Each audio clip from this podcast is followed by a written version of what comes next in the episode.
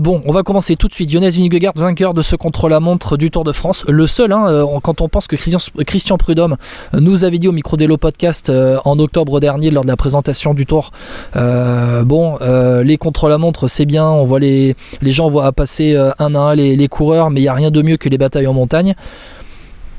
Bon, voilà. Vingegaard a collé une 38 à Pogachar. Vas-y FP, je te laisse sur ça. Après, après c'était un chrono particulier. Peut-être qu'il parlait pas de ce chrono particulier-là. Il parlait peut-être aussi d'un contre-la-montre plus plat et à 30 km qu'on a pu avoir l'an passé par exemple. Mais effectivement, et à chaque fois qu'il y a eu un chrono en, montée, on se rappelle de la planche des belles filles évidemment, on a eu du spectacle. Donc c'était assez impressionnant.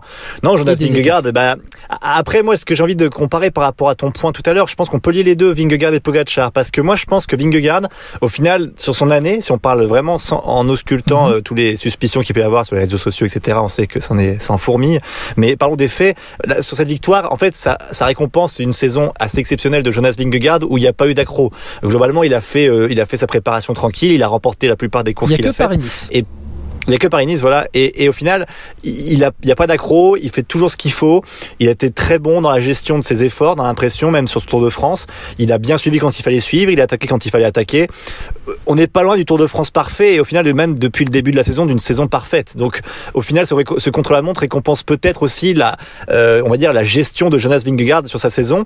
Et à l'inverse, Pogacar, qui est un coureur qui, je pense, aime remporter des grandes courses, des classiques, il s'est peut-être un peu dispersé et en plus, il a eu une blessure qu'on oublie un peu et qui paye peut-être parce que mine de rien, euh, donc euh, dimanche avant la journée de repos, euh, il était sur la fin de l'étape, il semblait un peu moins bien que Jonas Vingegaard. On sentait que voilà, c'était plus compliqué pour lui. Donc est-ce qu'aujourd'hui, mardi, pour ce contre-la-montre, il était voilà, il, paye ses efforts là et puis qu'en final, bah, sa blessure, ça lui, ça lui, ça lui, ça le pêche en troisième semaine aussi? Alors, je, suis, je, suis très content que tu partes sur ce terrain-là parce que c'est vrai qu'en fait, et j'y ai pensé, Jonas Vingegaard réalise quasiment la saison parfaite. Il remporte le, Grand Camino, il remporte le Tour de Pays Basque, il remporte le Dauphiné en faisant au Dauphiné un excellent contre-la-montre.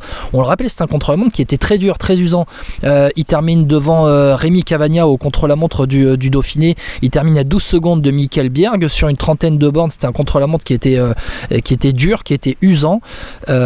Il avait fait à, ce moment-là un, très bon chrono. Euh, il fait troisième de Paris-Nice et c'est le seul accro de sa saison où il est derrière et Pogacar et David Godu. Mais derrière, après, tu en parles, c'est un Tour de France quasi parfait pour Jonas Vingegaard. On sentait Jonas Vingegaard qu'il voulait pas tout donner sur la première semaine on le sentait malgré, et ce que j'avais dit en introduction du Tour de France, souviens-toi, je t'avais dit, je veux que Vingegaard teste Pogacar parce que par rapport à son poignet, Pogacar va monter en puissance. Ok, mais c'est vrai que Jonas Vingegaard, il en a gardé, il est souvent resté dans la roue de Tadej Pogacar. Il a attaqué à Marie Blanc parce qu'il a senti à ce moment-là que ce jour-là Pogacar n'était pas bien. Donc il a tout de suite attaqué parce qu'il a senti que Pogacar n'était pas bien. Le lendemain, à Cotteret, c'est Pogacar qui lui a répondu et qui avait repris quoi une euh, quinzaine de secondes, vingtaine de secondes ce jour-là à, à, euh, donc Jonas Vingegaard était un petit peu euh, moins bien. Et puis euh, et puis et puis derrière en fait après euh, les attaques de Pogacar tout Suite, la gestion de Jonas Vingegaard, ne pas trop en donner, ne pas aller dans le rouge, rouge écarlate, on le rappelle, il laissait Pogacar aller à 10 secondes maximum devant lui, euh, il gérait ses efforts à chaque fois, dans la montée du Puy de Dôme. Ça a été le cas, dans la montée du Grand Colombier. ça a été le cas. intéressante, t'as raison de venir là-dessus, hein. la gestion des temps faibles où il est beaucoup plus fort que Pogacar cette année peut-être sur ça, je pense. Il, a été très très bon sur cette gestion, sur cette gestion-là, et puis ben, à Jouplan c'était pareil, il a laissé attaquer Pogacar, et puis progressivement l'attaque de Pogacar était plus loin du sommet que lors des montées du Puy de Dôme et de Grand Colombier. Et Jonas Vingegaard, il est revenu sur Pogacar dans la montée de, de Jouplan et tout était gestion, tout était gestion. Et il savait que, que ce début de troisième semaine était terrible. Un contre la montre, donc là c'est pas l'un dans la roue de l'autre, c'est chacun face au chrono, contre la montre, la définition même. Et demain l'étape va être terrible, on va en parler à la fin du podcast, parce qu'il y a le col de la Lose avant la redescente vers Courchevel. Là ça va être terrible encore.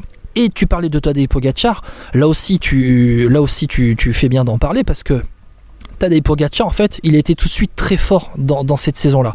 Tout de suite. Vainqueur de la Ruta del Sol, vainqueur même d'une classique espagnole au début, mi-février, le Rennes Paraiso Interior. Il remporte ensuite Paris-Nice et ensuite il se tape. Milan-San Remo, le 3 classique, le Tour des Flandres qui gagne, l'Amstel qui gagne en solitaire, la Flèche Wallonne qui gagne. Liège-Bastogne-Liège, voilà, Liège-Bastogne-Liège où, euh, où il tombe, où, il y a cette chute, exactement, où il y a cette chute. Il y, a, il y, a, cette coupure, et puis ensuite une course contre la montre pour revenir à temps, en forme, au début du Tour de France. Il remporte le championnat de Slovénie du contre-la-montre et la course en ligne. Bon, bref, il n'y a pas trop de, de concurrence euh, là-bas. Mais on sent qu'il est bien dans ce début de tour. Mais on a vu, on a vu à la Reims sur l'étape avec Marie Blanc, euh, où il y a Marie Blanc, mais qui a un contre-coup. Et ce contre-coup, forcément, tu l'as à un moment donné, un peu plus tard dans ce Tour de France, et peut-être qu'aujourd'hui, il y avait aussi un peu ce contre-coup. Alors, Pogacar fait deuxième du contre-la-montre, il colle plus d'une minute à Wout van Aert. Mais voilà, euh, c'est bien de rappeler les faits, et les faits aujourd'hui, c'est que Vingegaard a mieux géré sa saison, mieux gérer son Tour de France et qu'il est peut-être aussi à un moment donné au sommet de sa carrière. C'est une carrière, c'est un, c'est comment une carrière que Yannis Vingegaard, euh, c'est une éclosion tardive. Voilà ce que je voulais dire, une éclosion tardive dans sa carrière. Il a 26 ans, il aura 27 ans à la fin de l'année. Pogacar, il a deux ans de moins, mais Jonas Vingegaard, peut-être qu'à 26 ans, il est au sommet de ce qu'il peut faire et aujourd'hui, il est au sommet aussi de ce qu'il pouvait faire.